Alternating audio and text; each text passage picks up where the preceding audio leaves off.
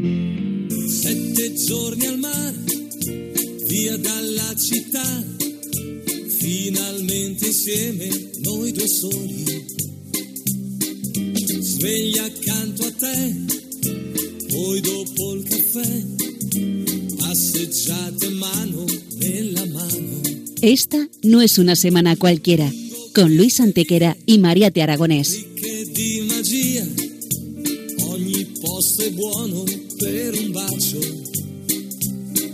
Hola a todos, bienvenidos una vez más al programa Esta no es una semana cualquiera en Radio María, con un servidor de ustedes Luis Antequera. y Mariate Aragonés.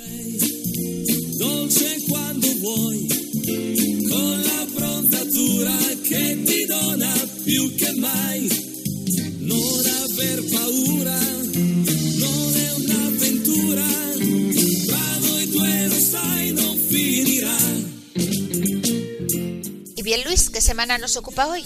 Hoy, Mariate, le damos un repaso a algunos de los hechos históricos ocurridos entre un 15 y un 21 de diciembre. Una semana que no es una semana cualquiera, siete días, sette giorni, como dice nuestra sintonía, en los que han pasado a lo largo de la historia cosas que ni se imaginan nuestros oyentes, porque la historia es así, mejor y más fantástica que la más increíble de las fantasías. Comencemos pues. Pues allá vamos.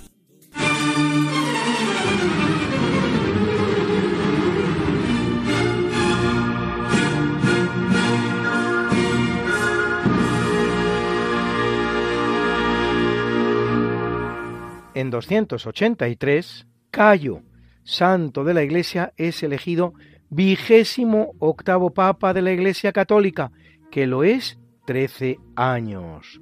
Se da la circunstancia de que era sobrino del emperador romano Diocleciano, buena prueba de la posición que había alcanzado ya la Iglesia Católica. Y si bien goza del favor imperial, por poco no será testigo, sin embargo, de la más brutal de las persecuciones romanas, la novena y última, la desencadenada precisamente por su tío Diocleciano, con unos dos mil muertos y gran destrucción de bienes eclesiásticos. Cayo impondrá la obligación de estar ordenado sacerdote para alcanzar el grado de obispo, y es de los pocos papas de su época que no muere mártir.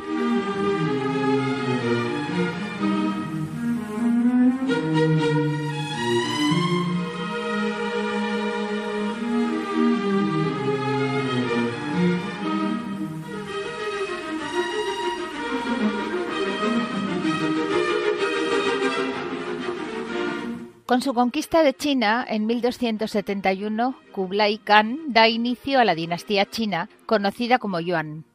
Nieto de Genghis Khan como Gran Khan Kublai, será el quinto y último, pero inicia una dinastía en China que va a durar casi un siglo, hasta 1368, en que se restablece la dinastía Ming. Kublai será el que traslade la capital china a Dadu, llamada después Pekín, aunque Marco Polo la llama Kambaluk. Se convierte al budismo y conquista Yunnan y Corea.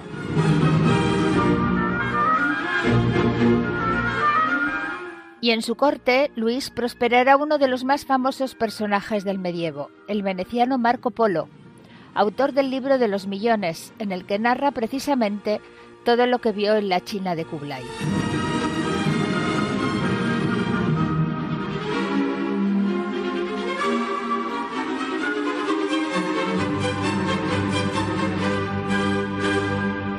En 1398, Timur Ilang, Timur el Cojo, más conocido como Tamerlán, toma la ciudad de Delhi, capital del sultanato del mismo nombre, realizando una matanza superior a las 100.000 personas. De origen turquestano y religión islámica, Tamerlán, que reina 35 años entre 1370 y 1405, creará en Asia Meridional un inmenso imperio de 8 millones de kilómetros cuadrados, considerado heredero del imperio mongol, el cual, sin embargo, será de efímera duración, viéndose disuelto en 1467, 62 años después de su muerte.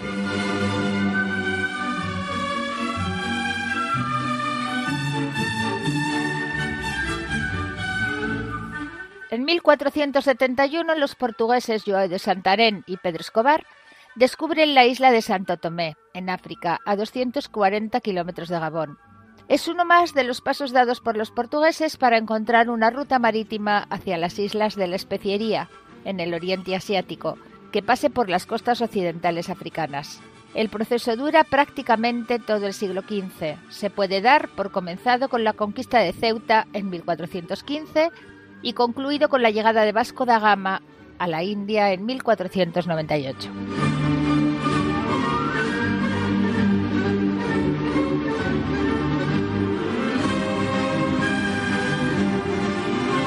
En medio, Mariate varios hitos, entre los cuales la conquista de la isla de Madeira por Tristão Vaz Teixeira, a partir de 1424, el descubrimiento de las Azores por Diogo Silves en 1427, el de las islas de Cabo Verde por Dinis Díaz en 1444, las expediciones financiadas por su cuenta y riesgo por el infante Enrique el Navegante desde la llamada Escuela de Sagres hasta que en 1460 se produce su muerte, el descubrimiento de Santo Tomé en 1471 que conmemoramos esta semana, y finalmente la llegada de Bartolomé Díaz al Cabo de Buena Esperanza en la punta sur del continente africano en 1487.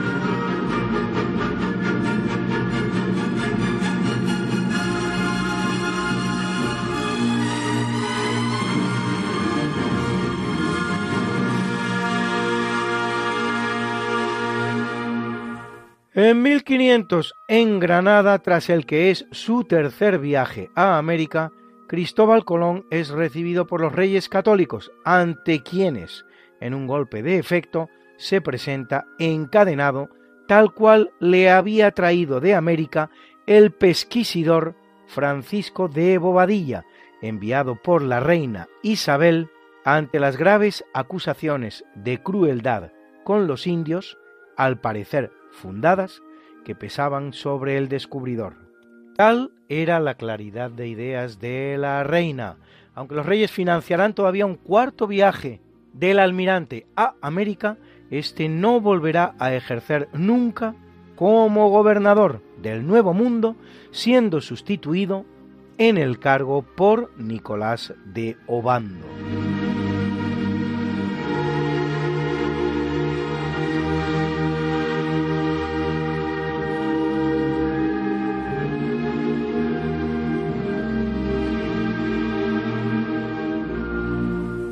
En el capítulo siempre fecundo de la conquista, colonización y evangelización de América por los españoles que va a permitir a los indígenas americanos el tránsito del neolítico al renacimiento en apenas dos generaciones, un tránsito que a los europeos había costado 7.000 enteros años.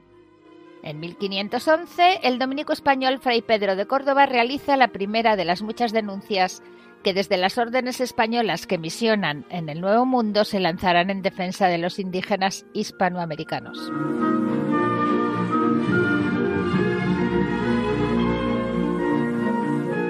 Y en 1605, a la búsqueda de la Terra Australis Ignota, zarpa del Callao el marino de Évora al servicio de la corona española, Pedro Fernández de Quirós, descubridor del continente llamado Oceanía, en las islas a las que llamará Australia del Espíritu Santo, hoy Vanuatu, y fundador de la colonia de Nueva Jerusalén.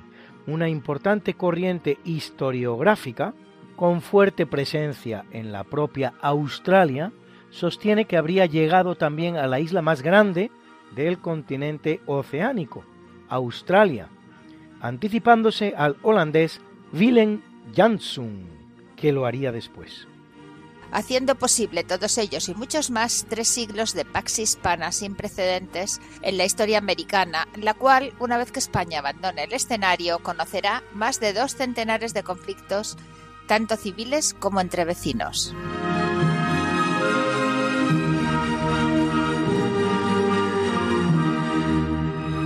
Radio María es un hermoso proyecto radiofónico que quiere llevar a tu casa un mensaje de fe, alegría y esperanza. Somos muchos los que en Radio María nos implicamos para ello, pero para conseguirlo necesitamos tu ayuda.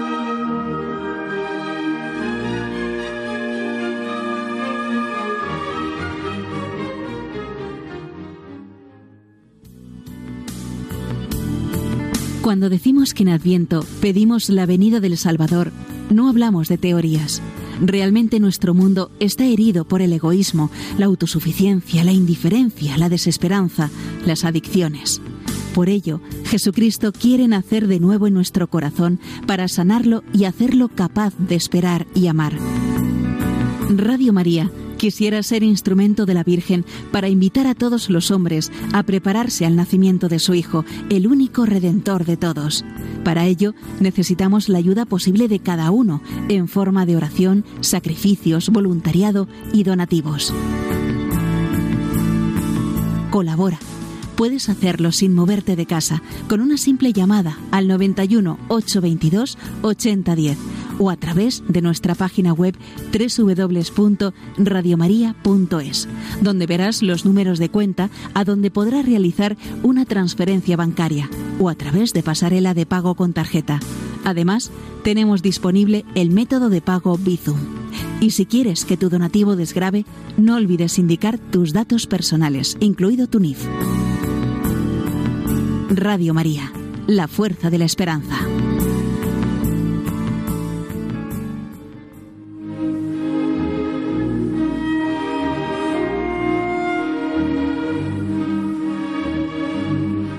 En 1586 asciende al trono nipón Go Yotsei Tenno, centésimo séptimo emperador del imperio del sol naciente que va a reinar un cuarto de siglo, el cual se corresponde con la transición del período Sengoku al período del shogunato Tokugawa, en que el hombre fuerte de la situación pasa a ser el shogun o primer ministro cargo también de carácter hereditario como el del emperador en la persona de Tokugawa Ieyasu.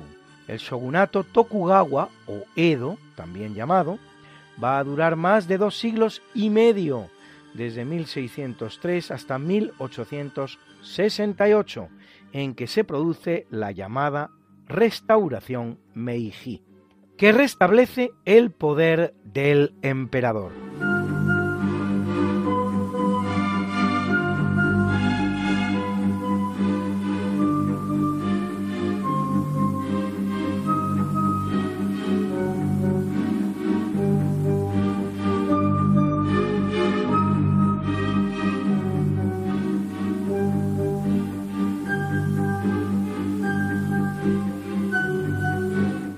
1640 en Portugal, con su victoria en la Guerra de la Restauración de la Independencia, según la llaman en el vecino país, el duque de Braganza se proclama rey de Portugal como Joao IV, reemplazando en el trono a Felipe IV de España y III de Portugal.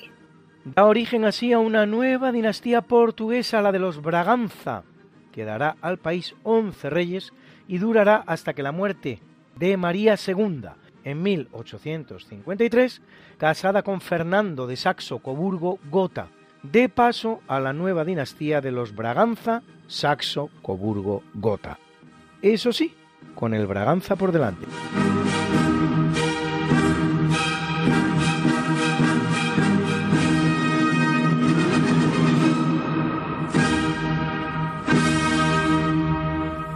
Lo que es más importante, Luis, rompiendo la unión con España, el periodo que se conoce como de los tres Felipes, Felipe I, II y III de Portugal, que se corresponden con los Felipe II, III y IV españoles, el cual había durado 60 años.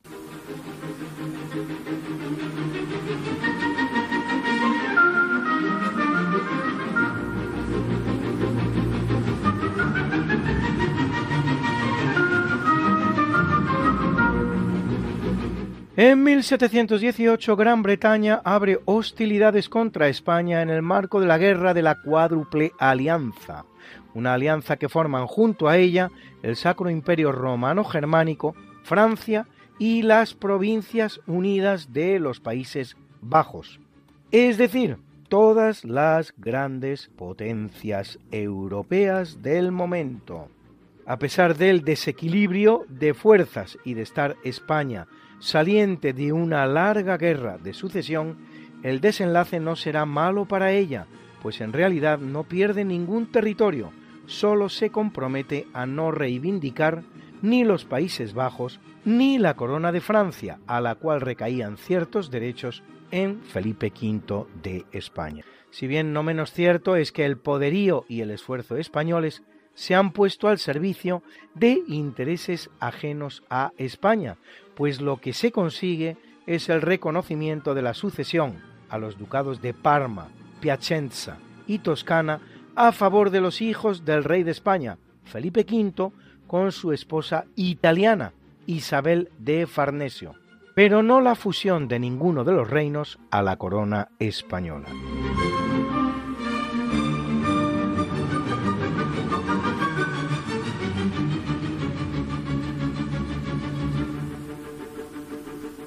1819, el Congreso de Angostura, en Venezuela, crea la llamada Gran Colombia sobre los actuales territorios de Panamá, Colombia, Venezuela y Ecuador, prácticamente lo que constituía el virreinato español de Nueva Granada, que conocerá corta vida, pues en el marco de los centenares de conflictos que tienen lugar en América, cuando con la desaparición de España del escenario termina la Pax Hispana y comienza la larga serie de conflictos civiles y entre vecinos, en 1830 se separan Quito, la futura Ecuador, Venezuela y Panamá.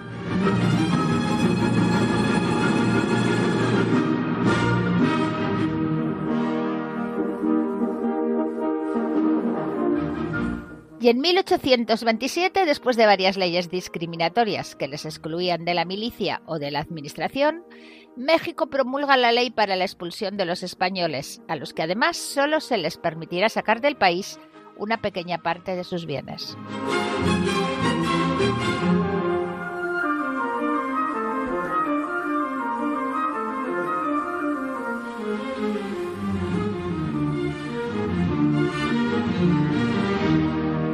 No será la primera mariate de las leyes promulgadas por las nuevas repúblicas que se constituyen en los antaño virreinatos españoles, que tal vez es la de la Gran Colombia el 18 de septiembre de 1821, ni tampoco la última, pues a ellas se unirán la argentina, la paraguaya, la chilena, la peruana, todas las cuales afectarán a unas 20.000 personas en su conjunto, a las que añadir los muchos represaliados y asesinados y las muchas expropiaciones arbitrarias.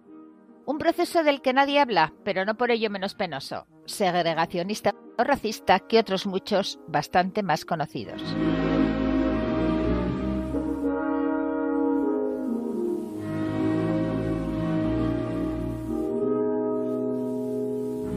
En 1892, en el Teatro Marinsky de San Petersburgo, y en presencia del zar Alejandro III, el gran compositor ruso del romanticismo, Piotr Ilich Tchaikovsky, estrena su famoso ballet El Cascanueces.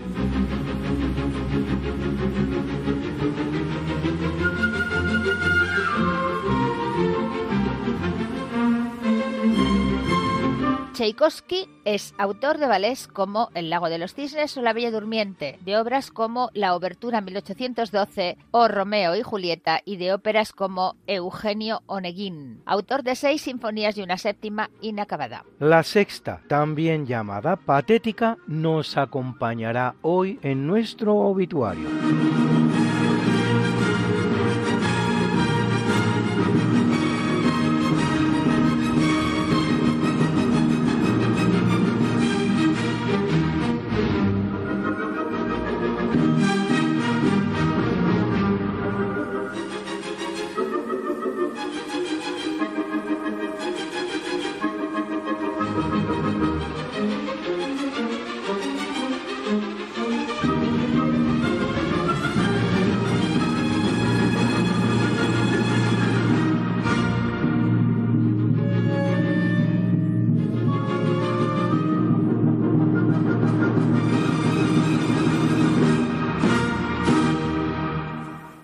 En 1961 comienza la llamada Operación Vijay, Operación Victoria, por la que la India se anexiona Goa en una invasión que se consuma en un solo día, la cual pone fin a 451 años de soberanía portuguesa en la llamada India portuguesa, que afecta también a los territorios costeros indios de Damán y Diu y a la isla de Angediva. El balance de muertos no alcanza los 60. El gobernador portugués se rinde a la primera, contrariando las órdenes recibidas del gobierno luso. Los británicos abandonan a su suerte a su supuesto aliado portugués y el evento representa, para unos entrañáveis irmãos portugueses, un episodio altamente decepcionante.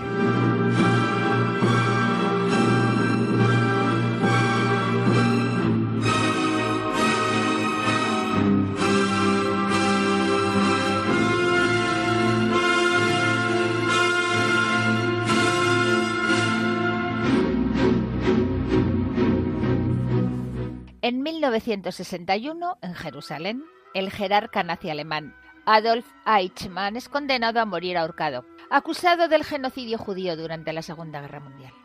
Eichmann había sido secuestrado en Buenos Aires por un comando de servicio de inteligencia israelí que lo había localizado y llevado a Israel. Su comportamiento durante el juicio llevará a la periodista norteamericana Hannah Arendt a elaborar la teoría de la banalidad del mal, o cómo el mal más enorme puede ser llevado a cabo por personas anodinas, no especialmente malvadas, que en circunstancias diferentes podrían incluso haber realizado el bien.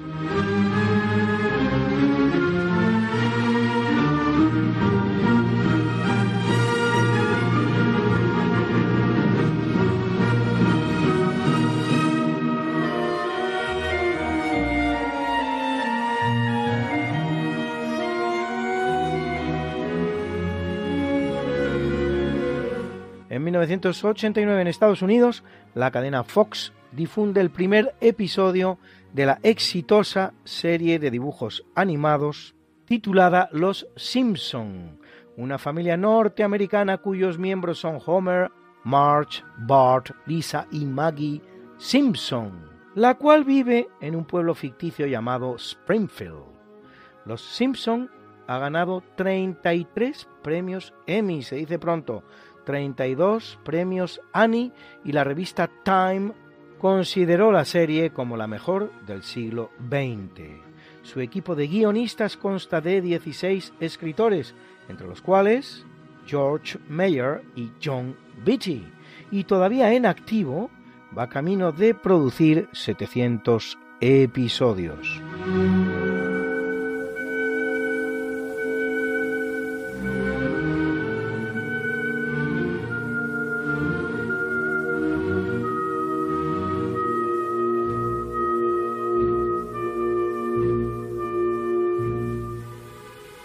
En 1999, 12 años después de alcanzar un acuerdo con Portugal y tras 450 de administración portuguesa, la República Popular China se hace cargo de la ciudad de Macao bajo un régimen especial similar al de Hong Kong, que permitirá la pervivencia del sistema económico capitalista y una amplia autonomía, manteniendo el sistema judicial portugués y hasta la lengua portuguesa como oficial junto a la china.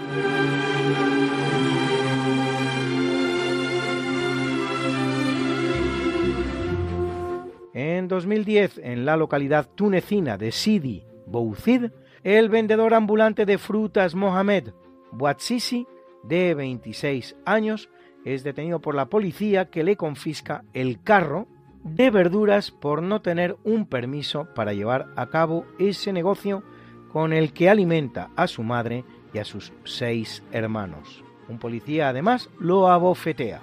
Mohamed Bouatsisi intentará en días sucesivos presentar una queja ante las autoridades locales y al no obtener respuesta, su desesperación le llevará a quemarse a lo bonzo el 4 de enero ante el ayuntamiento. Su muerte desatará una serie de protestas que acabarán contagiando primero a todo el país y posteriormente a casi todo el mundo árabe, siendo este el origen de la que se dará en llamar primavera árabe, que una impostadamente ingenua prensa occidental se empeñará en ver como una vía islámica hacia la democracia, resultando ser al final como se había visto con toda claridad desde el principio, no otra cosa que un crudo invierno islamista que trae mucha sangre y mucho dolor a muchos países árabes.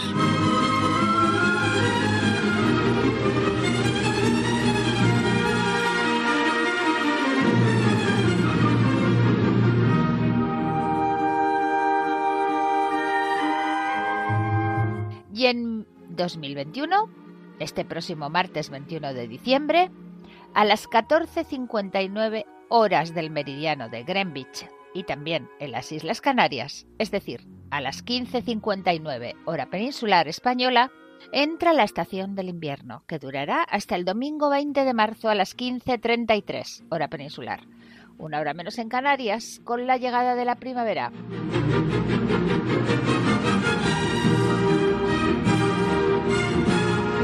¿Qué quiere decir, Mariate, esto de que el invierno entra el martes a las 15.59 hora peninsular, 14.59 hora canaria?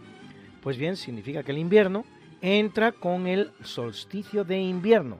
Definidos los solsticios, que son dos, el de invierno y el de verano, como el momento del año en el que el Sol pasa por el punto más alejado del Ecuador en el recorrido o eclíptica que describe respecto de la Tierra, y que este año el solsticio se producirá a las 15.59 en la península y a las 14.59 en las Islas Canarias de ese gran país llamado España. Se trata, pues, de un momento muy concreto que aún podríamos, si quisiéramos, concretar más, a segundos, a décimas de segundo, a milésimas, etcétera.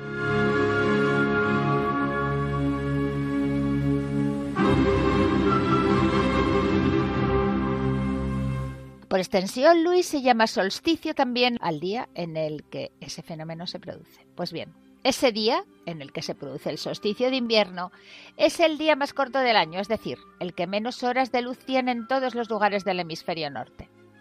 Y coincide con el solsticio de verano en todos los lugares del hemisferio sur, en los cuales se produce el efecto contrario, a saber, el día más largo del año, el día del año con más horas de luz.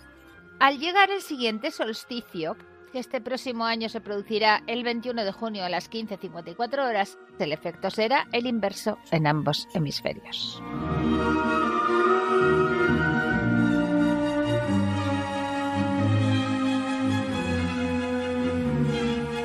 Y ahora una breve pausa musical con una canción que Pedro Sánchez Quintana dedica especialmente a nuestro programa.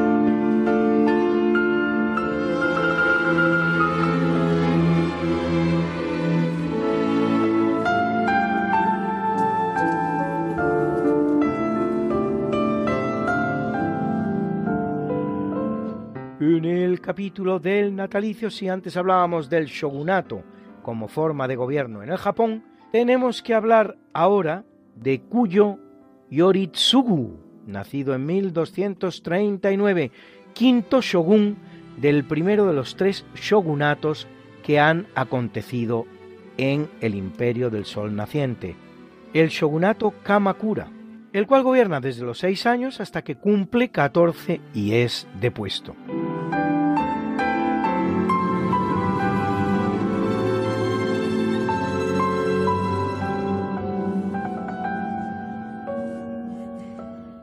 Nace en 1485 Catalina de Aragón, hija de los reyes católicos y esposa de Enrique VIII, el uxoricida, rey de Inglaterra que mandó ejecutar a dos de sus esposas y se divorció de otras dos.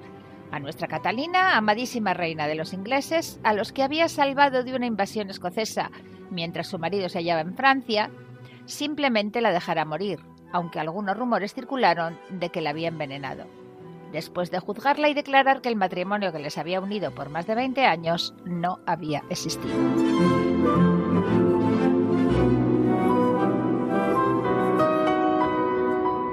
Nace en 1749 el compositor italiano Domenico Cimarosa, autor de más de 80 óperas, compositor favorito del emperador austríaco Leopoldo II, y a quien debemos este bonito Limpeño Superato.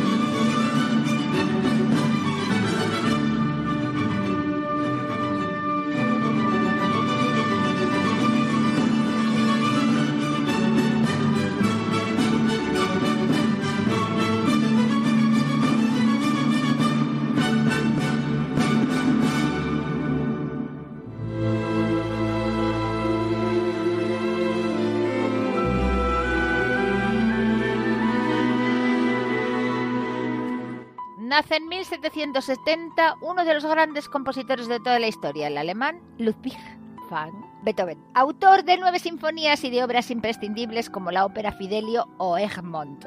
Su tercera sinfonía, conocida como Heroica, ha formado parte hoy de nuestra banda sonora, en la primera parte del programa.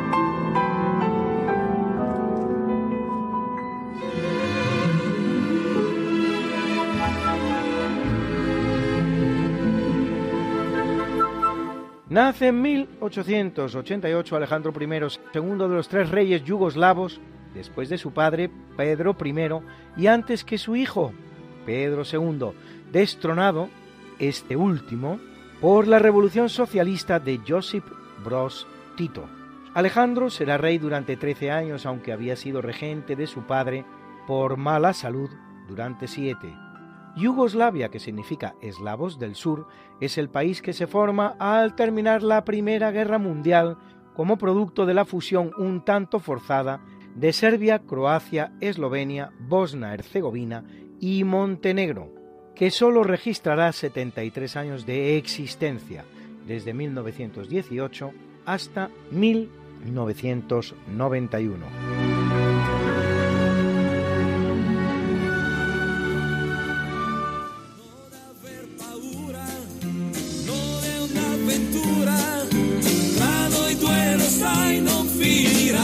Esta no es... Una semana cualquiera. Con Mariate Aragonés y Luis Antequera. La historia como es. Y no como nos gustaría que fuera.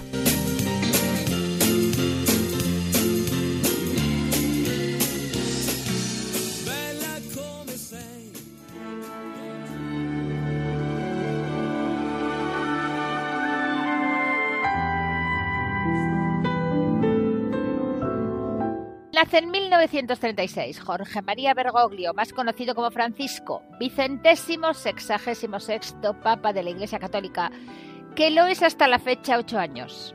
De la Orden Jesuita argentino, de hecho el primer americano en ser elegido Papa, el cual sucede a Benedicto XVI, el primer Papa en muchos siglos en abdicar de la silla de Pedro. Francisco es autor de tres encíclicas hasta la fecha, por título Lumen Fidei, Laudato Si y Fratelli Tutti.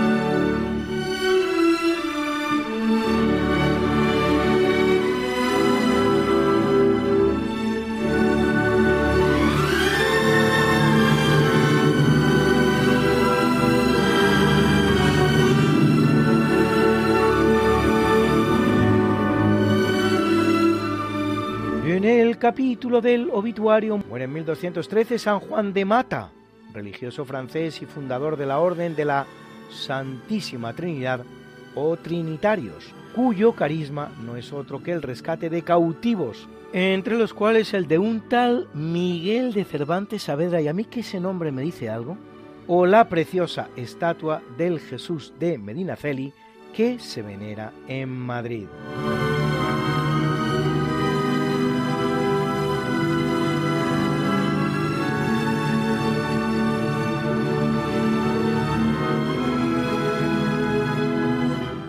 Muere en 1675 el pintor holandés Jan Vermeer, conocido por su técnica sin igual para atrapar la luz sobre el lienzo, lo que lograba gracias a un delicadísimo punteado blanco, autor de poco más de 30 obras que hayan llegado a nuestros días. Y con ser pocas son el doble de las que deja Leonardo. La mayoría de ellas retratos femeninos, entre las cuales La chica de la perla, la más conocida de todas, La lechera o La alcahueta.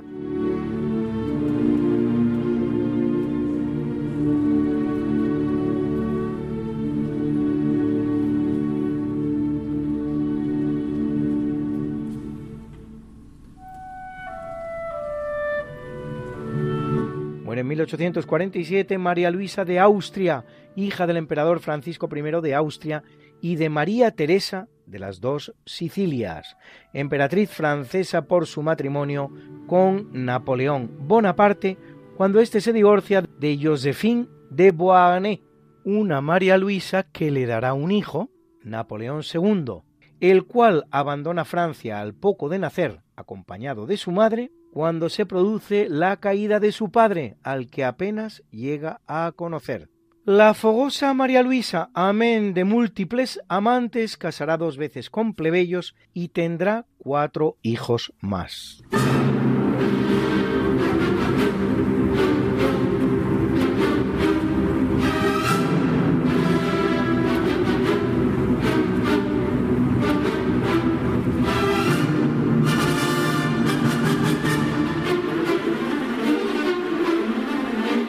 Muere en 1966 el gran Walt Disney, dibujante y cineasta estadounidense que eleva el arte del dibujo animado a su máxima expresión, productor de títulos inolvidables como Pinocchio, Cenicienta, Dumbo, La Bella Durmiente y también de películas convencionales como Sonrisas y Lágrimas o Mary Poppins y tantos otros.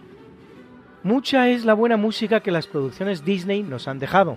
De entre toda ella, elegimos para el recuerdo de Don Walt este maravilloso Feed the Birds de la película Mary Poppins, tan apropiado a las fechas en las que estamos del Adviento.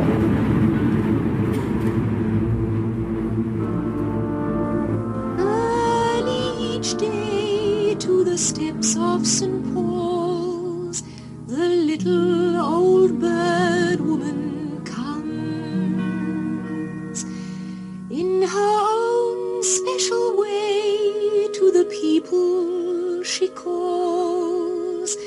Come buy my bags full of crumbs. Come feed the little birds,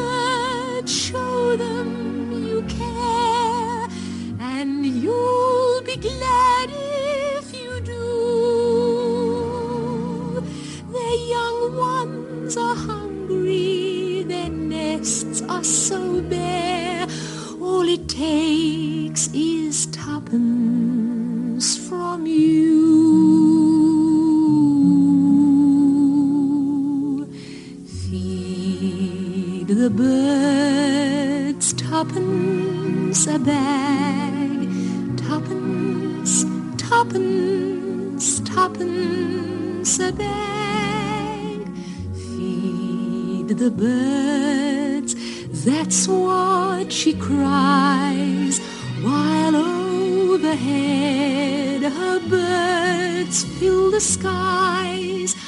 All around the cathedral, the saints and apostles look down as she sails her wares.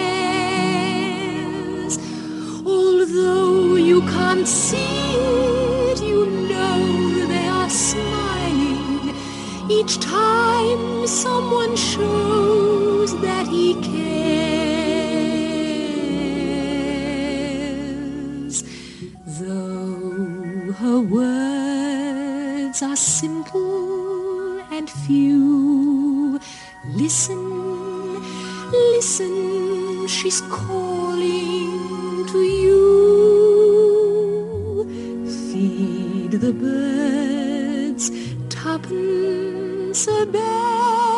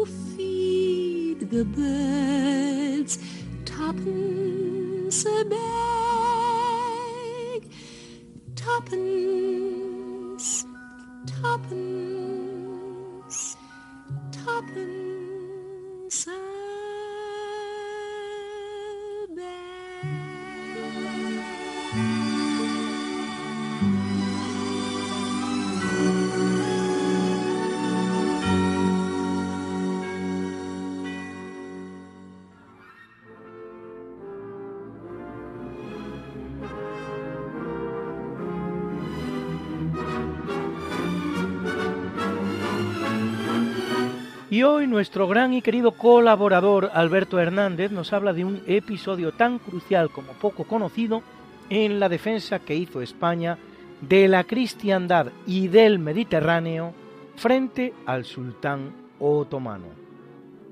El rey Carlos entregó la isla de Malta a los caballeros hospitalarios de San Juan, más tarde conocidos como caballeros de Malta. Le tienen que pagar como vasallaje un halcón maltés al año. Y bueno, así está la situación cuando los turcos están expandiendo por el Mediterráneo y entonces se fijan en Malta, porque Malta si la conquistan, pues puede ser una plataforma para la conquista posterior de Italia. Desembarcan los turcos en Malta al mando del célebre Dragut, bombardean la ciudad, los caballeros de Malta resisten como pueden, es insoportable ya el asedio y entonces deciden los españoles mandar un socorro, un auxilio.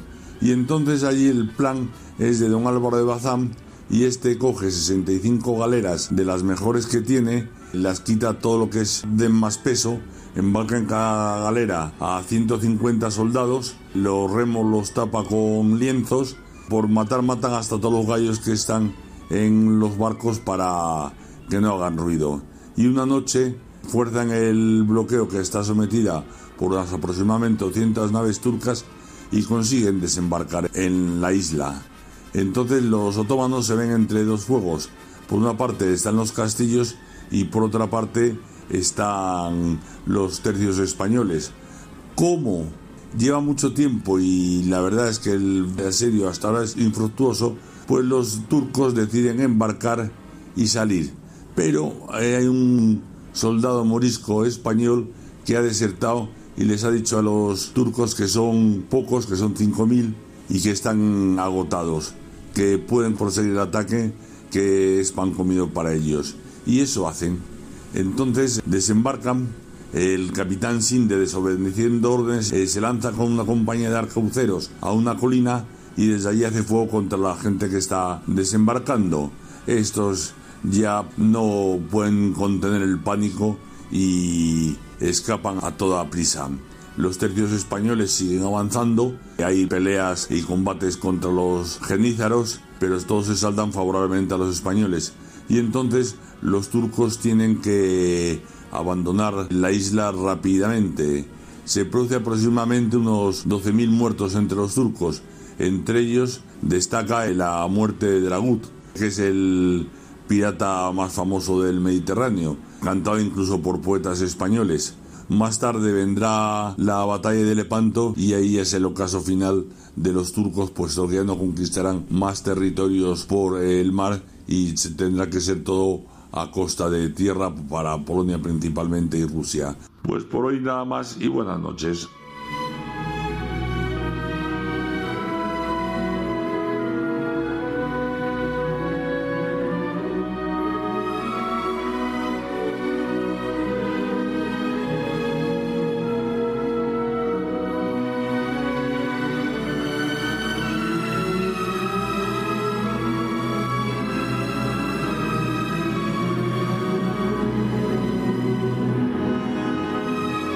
Y en los momentos finales de nuestro programa, y como de costumbre, presentamos la mucha, buena y variada música que nos ha acompañado hoy.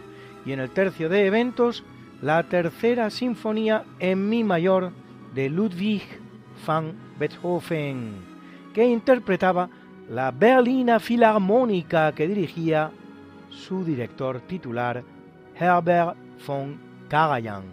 En el tercio del natalicio hemos escuchado el concerto per pianoforte e orquestra de Lorenzo Perosi.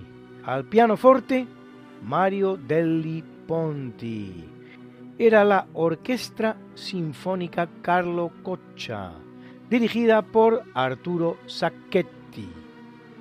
En el tercio del obituario nos ha acompañado la Sinfonía número 6, conocida como Patética, de Piotr Ilich Tchaikovsky. Interpretó la Sinfónica Simón Bolívar, dirigida por Gustavo Dudamel. Y otra canción no menos bonita de la factoría Disney, Feed the Birds, da de comer a los pájaros, de la película Mary Poppins, obra de los hermanos Sherman, Richard y Robert, interpretada cantada por Julie Andrews. Domenico Cimarosa también ha acudido a la fiesta con su pieza L'Impeño Superato, que interpretaba la Harmonia Templum Chamber Orchestra, dirigida por Simone Perugini. Y para terminar, El arte de la guerra, compuesta e interpretada por Pedro Sánchez Quintana. 10 puntos. Composé et interprété par Pedro Sánchez Quintana. 10 points. Composed and sung by Pedro Sánchez Quintana. 10 points.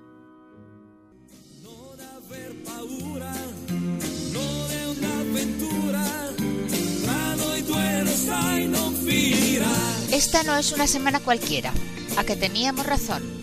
La historia, ¿cómo es? Y no como nos gustaría que fuera. Hasta el próximo programa. Se despiden de ti, Mariate Aragonés y Luis Antequera. Pero yo te veo muy pronto en el programa de Javier Ángel Ramírez, Diálogos con la Ciencia, el jueves a las 12 de la noche, o lo que es lo mismo, el viernes a las 0 horas, con nuevos episodios de nuestra apasionante historia. No te lo pierdas. Les hemos ofrecido en Radio María Esta no es una semana cualquiera, con Luis Antequera y Mariate Aragonés.